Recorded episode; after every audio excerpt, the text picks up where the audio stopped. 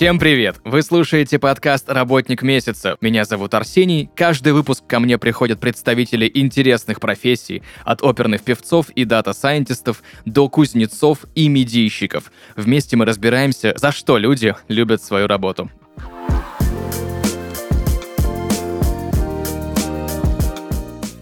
Друзья, и сегодня в подкасте «Работник месяца» Дмитрий Целищев, директор направления мерчендайзинга рекламного агентства «Алиди продвижение». Дмитрий, привет.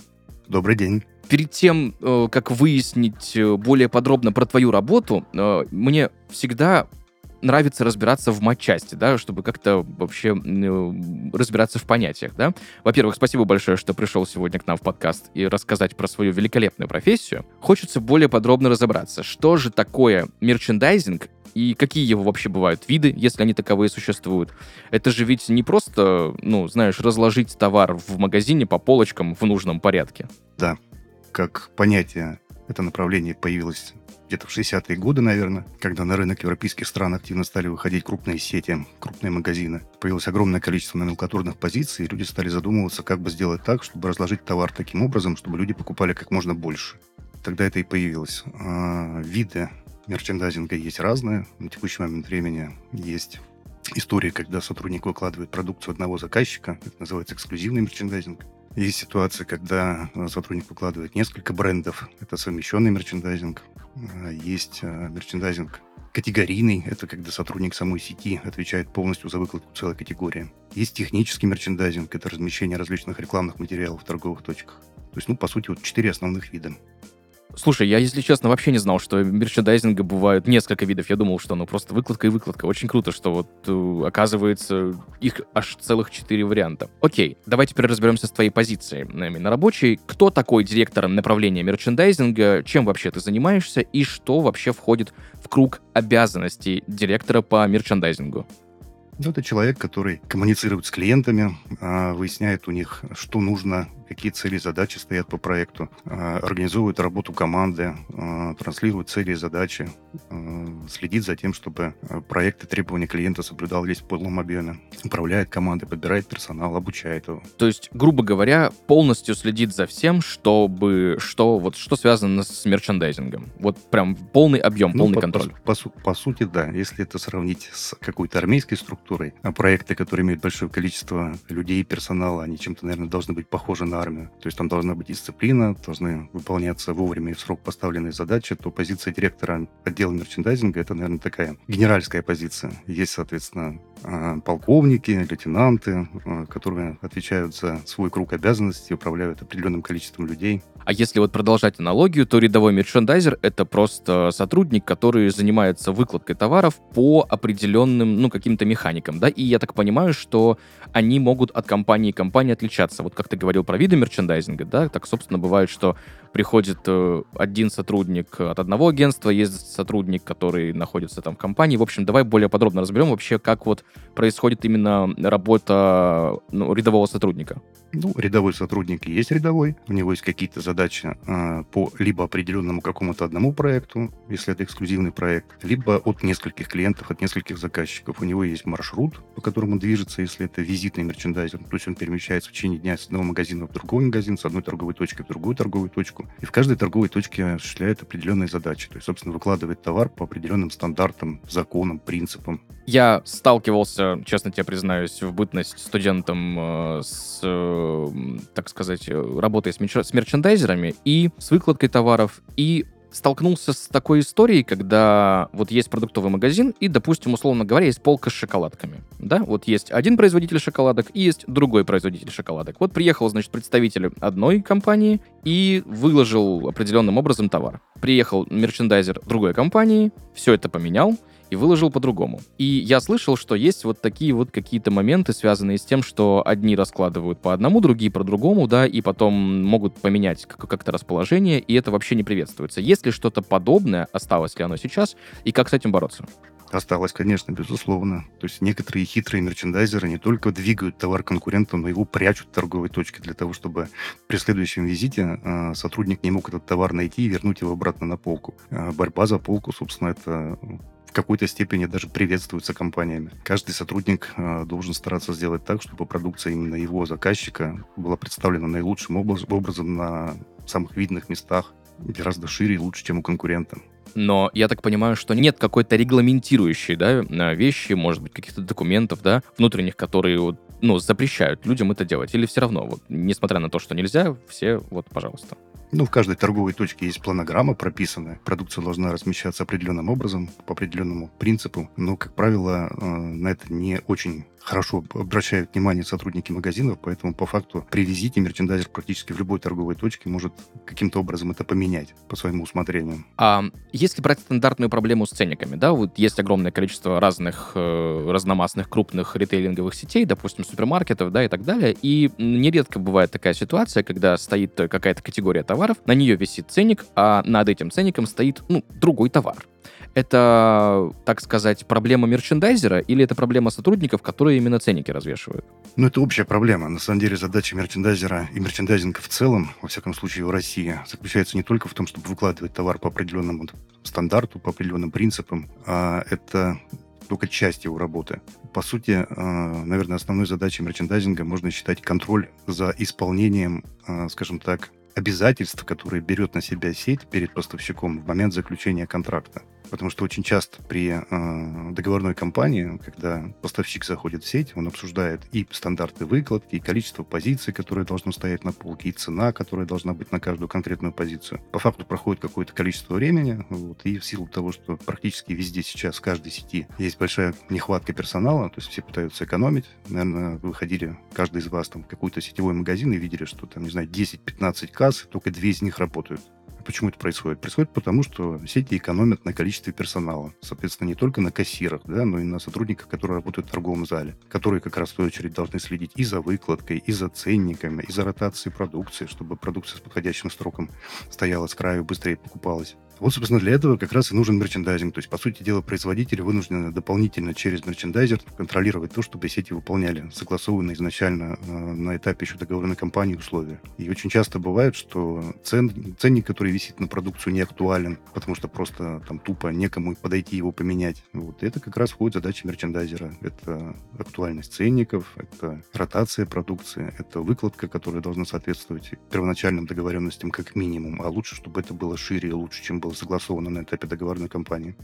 Встречаются ли такие истории, когда, ну вот есть какой-нибудь э, мировой известный крупный поставщик, да, и чтобы выторговать у него, возможно, какие-то дополнительные профиты себе, да, условия поставки, может быть, более лояльные, более выгодные, да, более там, конкурентоспособные сети идут на то, что осознанно дают им какие-то лучшие условия по выкладке не очень понял вопрос. Сети дают поставщику лучшие условия по выкладке? Ну, из серии, грубо говоря, вот вы нам привезете там огромное количество тех же шоколадок, да, а мы их положим вот на самое видное место. А вот других, э, другие шоколадки мы положим где-нибудь там подальше. И вот вы за, за то, что мы так сделаем, вы нам дадите какую-нибудь скидочку. Есть ли такая практика? Ну, практика есть, только она не такая. То есть не вы нам дадите какую-то скидочку. В данном случае сети у нас а, занимают доминирующую позицию в стране, а не только, кстати, в России. Поэтому это скорее не просьба, а скорее это требования. То есть, по сути дела, любой шаг по взаим- во взаимодействии с сетями стоит каких-то денег. То есть расширенная выкладка, там, стоит денежку. Дополнительное место продаж стоит денежку. А дополнительные какие-то позиции, которые сеть готова завестись и поставить себе на полку, стоят какой-то денежки. Вот, поэтому тут а, сторона не просящая, а требующая скорее сеть. Поэтому договорившись о чем-то и согласовав определенные условия на этапе договорной кампании, как я уже сказал, производитель кровно заинтересован в том, чтобы контролировать, чтобы эти условия выполнялись. Потому что за все, как говорится, уже уплочено с самого начала. И вопрос в том, а, получится ли у поставщика, у производителя отбить свои деньги на том объеме продаж, который он изначально запланировал. А от этого как раз зависит уже, соответственно, как товар будет представлен, какие цены будут стоять, будет ли, либо не будет размещено согласованное и оплаченное, да, ДМП, дополнительное место продажи. Вот за этим как раз за всем следят мерчендайзеры. Собственно, поэтому в основной своей массе и привлекают мерчендайзеров э, со стороны агентства, либо держат своих собственных в штате. Если брать именно работу с агентством, да, какими компетенциями нужно обладать, что нужно уметь, чему нужно обучиться, возможно, где нужно учиться, да, и на кого, чтобы работать на примерно такой же позиции, как у тебя? Да сложно сказать. Ну, по сути дела, мерчендайзинг — это некая первая такая ступень, если говорить о рядовом мерчендайзере, в иерархии э, продаж то есть э, работа мерчендайзером не требует каких-то специальных навыков, но тем не менее дает возможность познакомиться с э, какими-то терминами, с какими-то принципами, на которых строятся продажи в дальнейшем. А если говорить о компетенциях руководителя, ну, по сути, наверное, это стандартные компетенции любого руководителя, который так или иначе сталкивается с управлением большого количества, большим количеством людей, а, торговыми командами, командами мерчендайзеров, там, командами промоутеров. Это управленческие навыки, навыки э, переговоров, переговорщика, поскольку, поскольку постоянно приходится общаться с заказчиками, приходится общаться непосредственно с ритейлерами, с сетями. Как-то так. Как в среднем проходит твой рабочий день?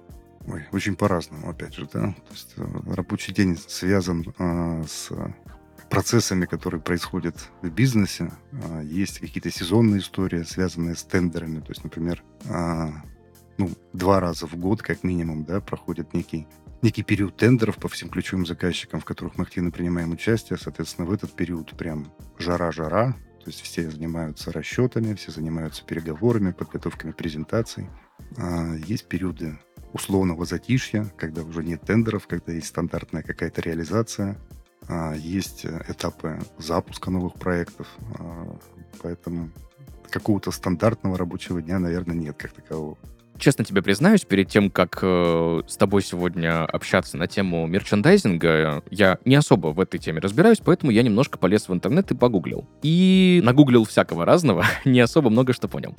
Есть у меня какой к тебе вопрос. Я знаю, что есть такое понятие, как трейд-маркетинг. Э, давай более подробно разберем, что это и как вообще мерчендайзинг, как, э, я так понимаю, часть этого самого трейд-маркетинга помогает вообще, в принципе, продвигать э, товары производителям. Ну, трейд-маркетинг достаточно такое объемная, большая, э, большой сегмент. А мерчендайзинг — это часть э, трейд-маркетинга. Трейд-маркетинг, наверное, это часть маркетинга в целом, да, который позволяет а, оказывать э, влияние на практически всех участников товародвижения, начиная от э, поставщика, дистрибьютора, торговую сеть, э, ну и, собственно, конечного потребителя, который находится в торговой точке. Так или иначе, это все, по сути. Это и рекламные материалы, это и расположение товара, это какие-то мероприятия, акции, направленные на конечного потребителя, направленные на ритейл, на сети в целом. А мерчендайзинг — это более узкое понятие, оно как раз э, связано с воздействием на конечного потребителя в торговой точке. Это расположение товара таким образом в торговой точке, чтобы человек, посетивший торговый зал, а, обращал внимание именно на ту продукцию, которую хочется продавать поставщику. Соответственно, чем более удачно и успешно данный продукт расположен в торговой точке, тем больше шансов, что его приобретут. Я также слышал, возможно, даже какую-то некую теорию заговора, да, о том, что возможно, это, кстати, и правда, что в супермаркете, если мы берем большой здоровый супермаркет, категории товаров, да, вот само, эм, не знаю, сама проектировка, да, выкладки стендов и всего, э, что есть, тоже не просто так. То есть мало того, что товар должен лежать на полке, эти самые полки еще каким-то образом специальным всегда стоят. Да, вот почему-то что-то всегда продается возле входа, что-то всегда продается возле выхода, что-то стоит всегда в середине. На это как-то мерчендайзинг влияет? Если да, то как? Ну, отчасти да, только это немножко другая история. Это отдельная наука, отдельное понятие, называется категорийный менеджмент, который определяет как раз, а, каким образом должен быть конфигурирован магазин, торговая точка, в зависимости от того, где она находится от локации, в зависимости от того, какая она имеет, какую она имеет площадь, а, какая, собственно, конфигурация самого помещения торгового зала, каким образом правильно организовать товаропоток для того, чтобы посетитель, попадая в магазин, в торговую точку, обошел и посетил максимальное количество а, всех категорий всего товара. Вот, я не знаю, наверное, если были в Икее, помните, да, вот эту змейку, когда ты в нее попал, и потом не знаешь, как из нее выйти, да, вот, собственно, это, наверное, самый наглядный такой пример категорийного менеджмента, да. А, мерчендайзинг, безусловно, с этим связан. Это, опять же, наверное, как некая часть категорийного менеджмента. А мерчендайзинг отвечает за то, как расположена продукция внутри категории. Э, категория это такой кусочек, скажем так, торгового зала, где продается товар приблизительно одинакового, одинакового качества. То есть это либо конфеты, либо это молочка, либо это там какая-то сухая полка, так называемая, там печенюшки, еще что-нибудь похожее. Я так понимаю, что если мы видим в условном магазине, да, или супермаркете какую-то категорийную полку, там, или две категорийные полки, и есть еще отдельно стоящий стендик, вот с теми же товарами, но он такой весь яркий, какой-нибудь там красочный. Ну вот, условно говоря, есть полка с чипсиками, да, и рядышком с полкой с чипсиками Да. есть еще маленькая узенькая полочка, где стоят те же самые чипсики, но только одного производителя, и она там вся такая красненькая, либо желтенькая, либо что-то еще. Вот что это такое? Это что-то за дополнительный бюджет, и как это вообще называется? Ну, называется это ДМП, дополнительное место продаж. В 99% случаев, да, это за, за какой-то отдельный дополнительный бюджет, за отдельную плату. Размещается эта продукция либо для того, чтобы дополнительно обратить внимание покупателя на какой-то продукт. То есть, возможно, он продается со скидкой, возможно, это какая-то новинка, с которой нужно познакомить покупателя. А, либо, соответственно, это а, какое-то мероприятие совместное, скажем так. Есть такое понятие, там, как а, кросс-мерчендайзинг, когда на каком-то месте продаж а, присутствует продукт не совсем характерный для того или иного, а, для той или иной, скажем так, категории. То есть это может быть там, я не знаю, ну там утрируя, да, то есть какой-то стеллаж, где там, не знаю, продается там хлеб, водка, например, там и какая-нибудь там, не знаю, рыба, да, то есть все, все в одном флаконе. Я еще, кстати, замечал, что возле, не знаю, возможно, это связано с какими-то сопутствующими покупками, да, у нас же тоже есть такой момент, что вот, грубо говоря, есть полка с какой-то категорией, и э, рядом с ней есть маленький какой-нибудь э, дополнительный стеллаж с продуктами другой категории, но вот что чаще всего берут, да, ну, грубо говоря, условно, если мы берем алкоголь, да, вот стоит полка с виски, и рядом с ней, с дешевым виски, стоит полка с кока-колой. Хотя тут, по идее, продается алкоголь, причем тут кока-кола, но это сопутствующий какой-то момент, люди часто берут, поэтому тут дополнительно есть еще и вот эта история. Э, Часто ли такое встречается и зачем так делают? Ну, как я это уже сказал, это вот как раз кросс-категорийная история для увеличения, опять же, объемов продаж, э, позиции, которые не характерны для этой категории, а для каких-то рекламных целей. Ну, это достаточно очевидная вещь. Я еще, кстати, краем уха слышал такое понятие, которое звучит как золотая полка. Давай более подробно разберем, что это, что это такое за правило золотой полки. Ну, если совсем просто, это то место на полке, куда в первую очередь падает взгляд покупателя. То есть, как правило, это должно находиться на уровне глаз, а, не закрыто какими-то а, помехами, скажем так, которые могут быть в торговых залах достаточно часто это встречается. Это какие-то колонны, там углы, либо еще что-то. Вот. То есть из-за это, это получается самое дорогое место, да, самое важное, самое, так сказать, э, желанное для всех по- поставщиков. И самое Мгм. продающее, да. Тогда другой вопрос. А, Если это связано с тем, куда падает наш глаз, да, вот, ну, в зависимости просто от роста, да, если брать товары для детей, получается, какие-то должны быть другие правила размещения, да, все-таки у них рост ниже, чем у взрослого? Ну, да, наверное, да. Ну, как, как таковых стандартов либо принципов размещения товара для детей не существует, потому что такая тема достаточно скользкая. То есть э, не принято экспериментировать, там, не знаю, с геномом человека, да, для того, чтобы беды не случилось. Вот тут приблизительно такая же история. То есть хотелось бы, наверное, сделать какие-то принципы мерчендайзинга, выкладки товаров, выкладки детских товаров именно на уровне глаз э, ребенка, в каких-то правильных местах, но очень часто это вызывает определенные конфликты на уровне э, ребенок взрослый э, и может, соответственно, получить ровно обратную реакцию. То есть, придя в торговую точку либо в магазин, где, например, продукция, ориентированная на детей, будет э, оптимальным образом выложена именно, именно для спроса э, ребенка, э, и, собственно, ребенок будет требовать купить те или иные вещи у взрослого, да, то есть это может вызвать определенный негатив взрослого, а все-таки деньгами владеет, как правило, взрослый человек, папа или мама. Вот, и в следующий раз человек просто в данную торговую точку не пойдет. Пойдет в соседний магазин, где все гораздо попроще, где, соответственно, принятие решения лежит на плечах родителя, а не ребенка. Поэтому стараются как-то найти золотую середину в этом плане. А, Безусловно, какие-то общие принципы соблюдаются, то есть э, какие-то игрушки, жвачки, как правило, находятся в прикассовой зоне, все это мы прекрасно видим, к этому все привыкли. А, Если говорить о детских магазинах, вот там немножко другая история, там существуют определенные свои принципы, свои собственные принципы стандартов, выкладки, именно ориентированных на ребенка в большей степени, чем на взрослого. А в классических магазинах, там, продуктовых, непродуктовых, все-таки руководствуются какими-то общими принципами. Вот только я хотел у тебя спросить, почему возле касс постоянно продаются жвачки и шоколадки? Бывают истории, когда там ставят что-нибудь другое? Бывают. Ну, там и стоит другое, помимо жвачек и шоколадок. Там есть батарейки, станки для бриктов и так далее. То есть какие-то товары, которые... а, ну, во-первых, мимо кассы ты не пройдешь так или иначе, да? То есть это последнее место для принятия решения человека, который покидает торговую точку. То есть это какая-то а, мелочевка, которая может затеряться на общей полке, раз, да? А, здесь ты так или иначе ее заметишь, пока стоишь в очереди. А, это какие-то, опять же, вот вещи, а, а, ориентированные на ребенка, ребенка, потому что, опять же, там, пока он стоит с папой, с мамой э, в очереди, он может, соответственно, взять что-то э, по ходу вагона, что он там, я не знаю, утешит его, он будет меньше капризничать, да, и, как правило, это какие-то недорогие там товары. Там та же самая жвачка, наверное, там не принесет космического ущерба для семьи, поэтому можно себе позволить купить жвачку, отдать ребенку, чтобы он не конючил. А, вот как-то так.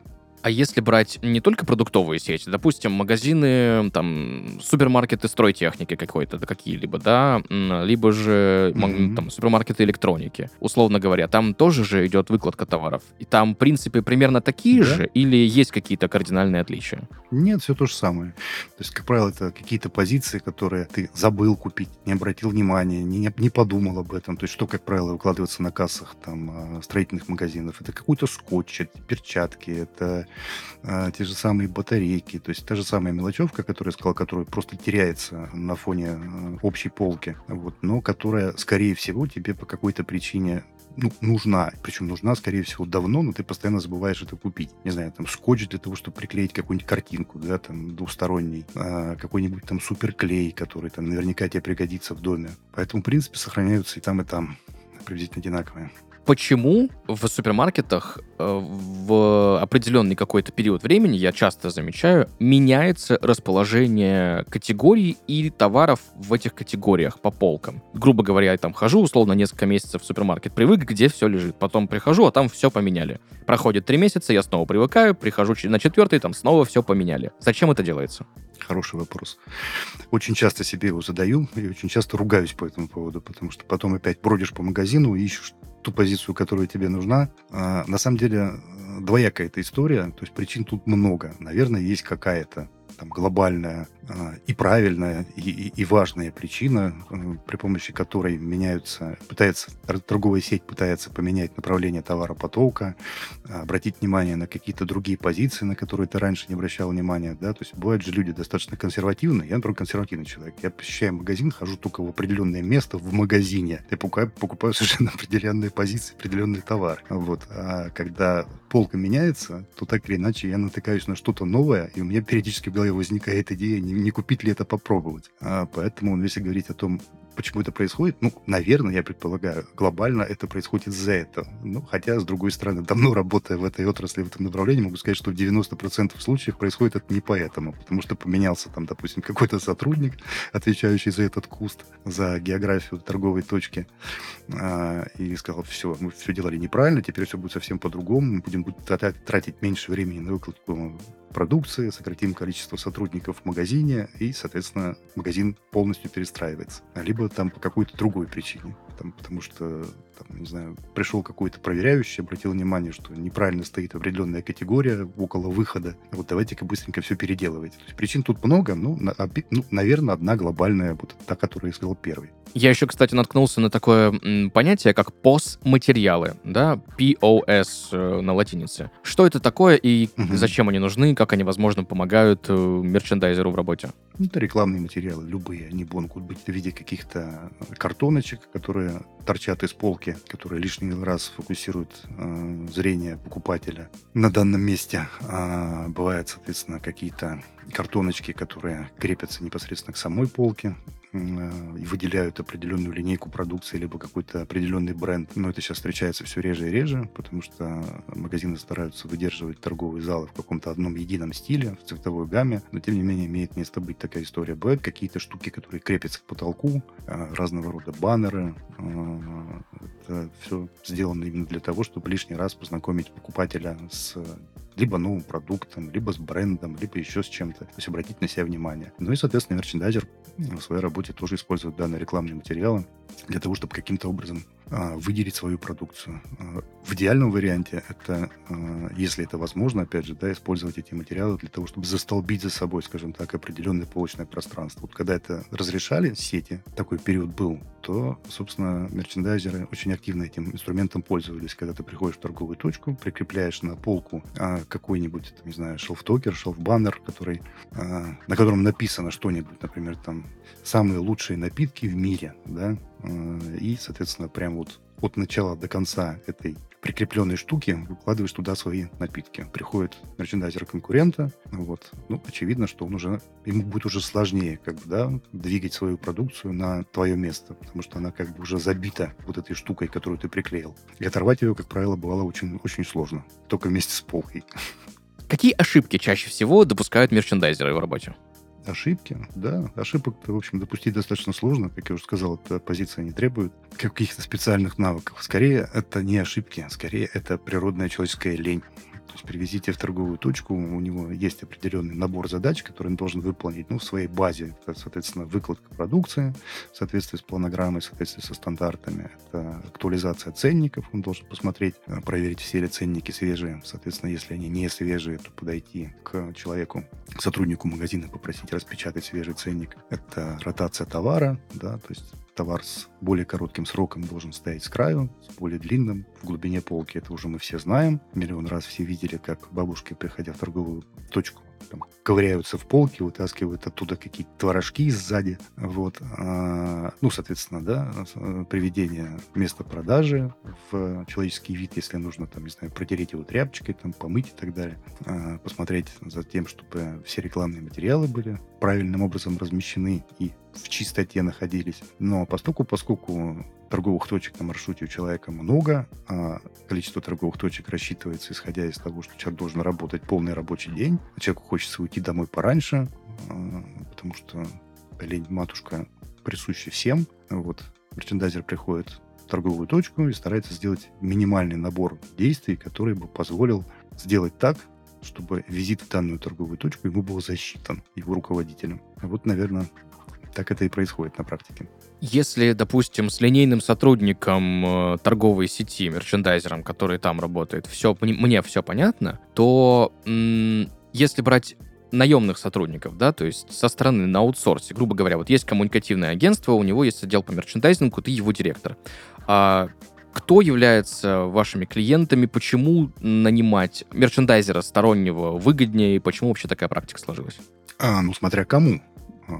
Мерчендайзер торговой точки, о котором ты говорил, наверное, все понятно с ним, да? А есть мерчендайзеры, которые принадлежат ну, скажем так, условно принадлежат, да, являются сотрудниками самих клиентов, самих заказчиков. Это опять же, да, эксклюзивный мерчендайзинг – это когда сотрудник занимается выкладкой только одного бренда, только одного заказчика и находится в штате самого производителя. Таких клиентов достаточно много, таких компаний достаточно много. А, ну, есть компании, которые заказывают данную услугу у внешнего агентства, допустим, в нашей компании. Если мы говорим о них, и вопрос звучит следующим образом, почему это выгоднее, чем, например, иметь собственных сотрудников у себя в штате, ну, наверное, потому что э, а, все-таки агентство, ну, многие, во всяком случае, клиенты так считают, это не лишено как бы смысла, данное мнение, наверное, отчасти это правильно. А, агентство, работая с разными клиентами, имеет больший опыт а, в точке, с точки зрения управления командами, с точки зрения контроля, контроля да, за работой данных сотрудников, больше экспертизы в части каких-то ну, там, я не знаю, специализированных программ, гаджетов э, для контроля удаленных полевых сотрудников. Просто когда у тебя в полях, как мы это называем, да, в магазинах работает огромное количество персонала, их очень сложно контролировать. То есть ты не представишь каждому сотруднику надсмотрщика. Поэтому практически все люди сейчас работают в системе онлайн-отчетности, так называемой. Это некая программа, которая устанавливается на мобильный телефон и, соответственно, позволяет отслеживать работу сотрудника. То есть он должен сделать фотографию до визита, должен сделать фотографию после того, как отработал в торговой точке, а, отметить определенные, ответить на определенные вопросы, то есть, например, там, почему та или иная позиция отсутствует, а, отметить иногда, какие цены, а, какое количество там, баночек, бутылочек, не знаю, пакетиков стоит на полке. Ну и плюс, соответственно, обращаясь к стороннему агентству, у клиента есть возможность сэкономить на прямых затратах, да, то есть на заработной плате сотрудника, потому что очень часто сотрудники агентства работают в формате не эксклюзивного, а так называемого совмещенного мерчендайзинга, то есть они выполняют задачу для разных клиентов одновременно в одной и той же торговой точке. То есть человек, посетив, посетив магазин, может заниматься выкладкой, например, одновременно каких-нибудь напитков для одного клиента, а, не знаю, какой-нибудь муки там, в другую категорию для другого клиента, да, и, например, там, не знаю, рыбной консервации для третьего клиента. За счет того, что ему не надо э, бегать там из точки в точку, да, то есть он в одной торговой точке проводит максимальное количество времени, а все, по сути дела, выигрывают за счет этой экономии. Бывают такие случаи, когда заказчики не очень приветствуют, чтобы мерчендайзер выкладывал э, товары кон- ну, прямых конкурентов да, друг с другом. Ну, всегда они не очень приветствуют это. И, как правило, стараются на этапе подписания договора, если это возможно, э, если, соответственно, там, не знаю, агентство с этим согласно, прописать в договоре то, что оно не имеет права работать с конкурентами в данной категории. Есть ли у тебя некая профдеформация, когда ты ходишь по магазинам и смотришь просто на полки и понимаешь, что вот тут не, не так сделали, вот тут как-то по-другому можно было бы получше, или у тебя получается абстрагироваться? Ну, я же живой человек, конечно, есть, безусловно. Более того, посещая магазины, я отмечаю тех, ту продукцию тех клиентов, а, с которыми мы работаем, и очень часто даже выполняю функции мерчендайзера непосредственно в торговой точке. Если я вижу, что товар стоит как неправильно, либо криво, я дело поправляю. Вот если позволяет время, захожу, там, я не знаю, к работникам торговой точки, пытаюсь у них выяснить, там, не знаю, ходил, не ходил наш сотрудник, что они по поводу этого думают и так далее. Такой э, ревизор по неволе получается. Да, ну такая это, по сути дела, присуща всем, наверное, компаниям, кто занимается и работает на этом рынке, всему управленческому персоналу. Ну и общаясь там, я не знаю, с нашими заказчиками, с нашими клиентами, я постоянно слышу и вижу, что у них происходит ровно то же самое. То есть, например, там, не знаю, не является проблемой там, для вице-президента компании, скажем, там, не знаю, PepsiCo, да, то есть зайти в какую-то торговую точку, поправить пару бутылочек и задать пару наводящих вопросов. Это часть бизнеса, часть работы. Мне, знаешь, интересно, вот э, после 2020 года и пандемии, когда многие поменяли свои потребительские привычки и ушли в покупки в онлайн, да, ну вот я слышал много от своих знакомых мнений, да, что вот берешь корзинку, да, приходишь в супермаркет, за там условно каким-то минимальным продуктом уходишь с полной корзиной товаров, которые вообще даже не думал покупать. И многие после того, как появилась возможность купить что-то онлайн, пытаются таким образом экономить, потому что выкладка на сайте или в приложении, да, вот как это все там разделено, оно же все-таки сильно, ну, отличается от того, что мы видим в магазине. Ты можешь там зайти по категориям, прям поиски нажать, что тебе нужно, и у тебя не, будет сопутствующих каких-то каких покупок. Как-то повлияла эта вот цифровизация, да, покупательских привычек в современное время на выкладку товаров в магазинах? Что-то поменялось или примерно все то же самое осталось? Ну, на выкладку, наверное, нет. На объем продаж через полку существенно повлияло. Огромное количество людей ушло в онлайн. И, собственно, ритейлеры тоже стремятся активно продуктовые, в том числе туда же. Практически у всех крупных сетей сейчас есть собственная служба доставки. И любой ассортимент, любую позицию можно заказать очень удобно и просто через интернет. Ну и плюсом, опять же, да, если говорить о мерчендайзинге, то даже на маркетплейсах есть такое понятие, как мерчендайзинг. То есть есть определенные принципы размещения товаров, там, не знаю, на главной странице, на второстепенных страницах. Это стоит больших денег. Есть там специальные даже компании, которые занимаются продвижением тех или иных позиций на, на интернет-порталах, на сайтах маркетплейсов. Ну да, я помню, мы не- некоторое время назад в подкасте «Работник месяца» общались с категорийным менеджером, э, с девушкой в одной из компаний, которая занимается реализацией огромного количества разных продукций. И она тоже говорила, что там вообще, ну, все, не все так просто, как думаешь, как, как может показаться изначально, что вот почему вот эти макароны показывают мне вот в этом углу экрана, а вот те в том углу экрана, да, то есть это тоже все не просто так. Дмитрий, есть у меня некоторое количество вопросов, которые я задаю всем гостям подкаста «Работник месяца». Вот в твоей профессии для тебя что самое сложное? Самое сложное, ну, самое сложное, наверное, как всегда, это общение с людьми. Поскольку, поскольку их достаточно большое количество, то очень непросто бывает выстроить правильную систему коммуникации с руководителями, подобрать правильных людей, чтобы они могли грамотно и правильно доводить информацию, цели, задачи до своих подчиненных. За что ты любишь свою работу? За возможность, наверное, реализовать те навыки, которые я получил за свою трудовую деятельность э, в области продаж, в области управления, менеджмента, каких-то технических IT-решений. То есть это как раз вот, собственно, наверное, работа на стыке там как раз всех вот этих вот трех направлений, которые мне интересны. Если брать технические IT-решения, про какие это решения идет речь? Ой, их огромное количество. Это одна из моих любимых тем. У меня первое образование техническое, поэтому я люблю разные подобные вещи. Это, собственно, и системы фотораспознавания на основании искусственного интеллекта, которые сейчас пришли в нашу отрасль и достаточно активно применяются. А, И какие-то там CRM, SFA-системы, платформы, которые позволяют там, оптимизировать а, работу сотрудников полевых, э, учитывать и контролировать взаимодействие, взаимоотношения с клиентами. То есть сейчас очень много всего приходит в нашу отрасль из, ци- из, цифр- из цифровизации, скажем так. Знаешь, общаясь с большим количеством представителей различных профессий, не могу не заметить, ну и у меня то же самое, да, что вот всегда находится одна какая-то мелочь, которая на постоянку вот начинает с течением времени просто раздражать ужасно. Кого-то раздражает, э, не знаю, что-нибудь там в офисе заканчивающееся постоянно, да, кого-то бесит пробки, да, кто постоянно ездит в офис, кто не цифровым кочевником является, да, или там не, не на удаленке сидит. А У кого-то еще какие-то есть моменты. Вот есть ли что-нибудь, что у тебя вот есть такое маленькое, что вот немножко бесит, но и хотелось бы постоянно бы вот это изменить. Оно как бы есть и есть, но вот, но вот раздражает. Но отталкиваясь от всего вышесказанного, вот все, собственно, это в том числе и есть. И пробки, и периодически отсутствующие, и заканчивающийся кофе. а, И, ну, самое главное, наверное, если говорить обо мне, там, и о специфике моей работы, да, это мессенджеры Куча различные. чатов. Это куча чатов, миллионы чатов, причем все это в разных э, программах и мессенджерах, которые звонят, пишут круглосуточно. Поэтому страна у нас большая, поэтому солнце над ней никогда не заходит, поэтому мессенджеры никогда не, не замолкают. Есть такое, да, что ты проснулся, взял телефон, и ты на работе уже. Да, есть такое, что можно не брать телефон и все равно находишься на работе, потому что они в 2 часа ночи брякают. Супер. Спасибо тебе большое, что пришел к нам сегодня в подкаст, рассказал более подробно про свою профессию, про мерчендайзинг. Я про четыре вида мерчен- мерчендайзинга сегодня вообще впервые услышал. Э, И это, кстати, за то, что я люблю свою работу, постоянно узнавать что-то новое от э, крутых представителей интересных профессий. В завершении нашего с тобой сегодняшнего разговора э, я хочу попросить у тебя главный совет людям, которые хотят стать мерчендайзерами, хотят работать, либо только начинают свой карьерный путь в этом направлении. Какой главный совет ты мог бы им дать? Ну, главный совет простой – бери и делай. А, как я уже сказал, это не требует специальных навыков. Сейчас, не знаю, к счастью, наверное, а, найти работу и устроиться на работу мерчендайзером архи просто. То есть существует э, определенные, ну, не буду их называть, ну, там, не знаю, наверное, с десяток мобильных приложений, которые просто можно скачать, установить себе на телефон, а, зарегистрироваться на этих платформах, и тебе просто будут падать задания какие-то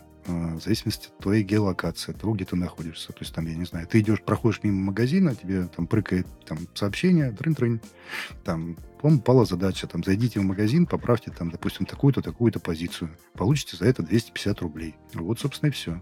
Так, подожди, то есть сейчас настолько просто это возможно, да, элемент какой-то геймификации, не надо ходить постоянно в офис, там, от- отчит- отмечаться, брать какие-то документы, как раньше это было. Сейчас такая модная тема, которая начинает активно развиваться, так называемый крауд-мерчендайзинг. Вот пятый вид, наверное, да, а, распределенных заданий, когда а, есть задачи, вот эти задачи а, попадают в общий доступ по принципу Uber.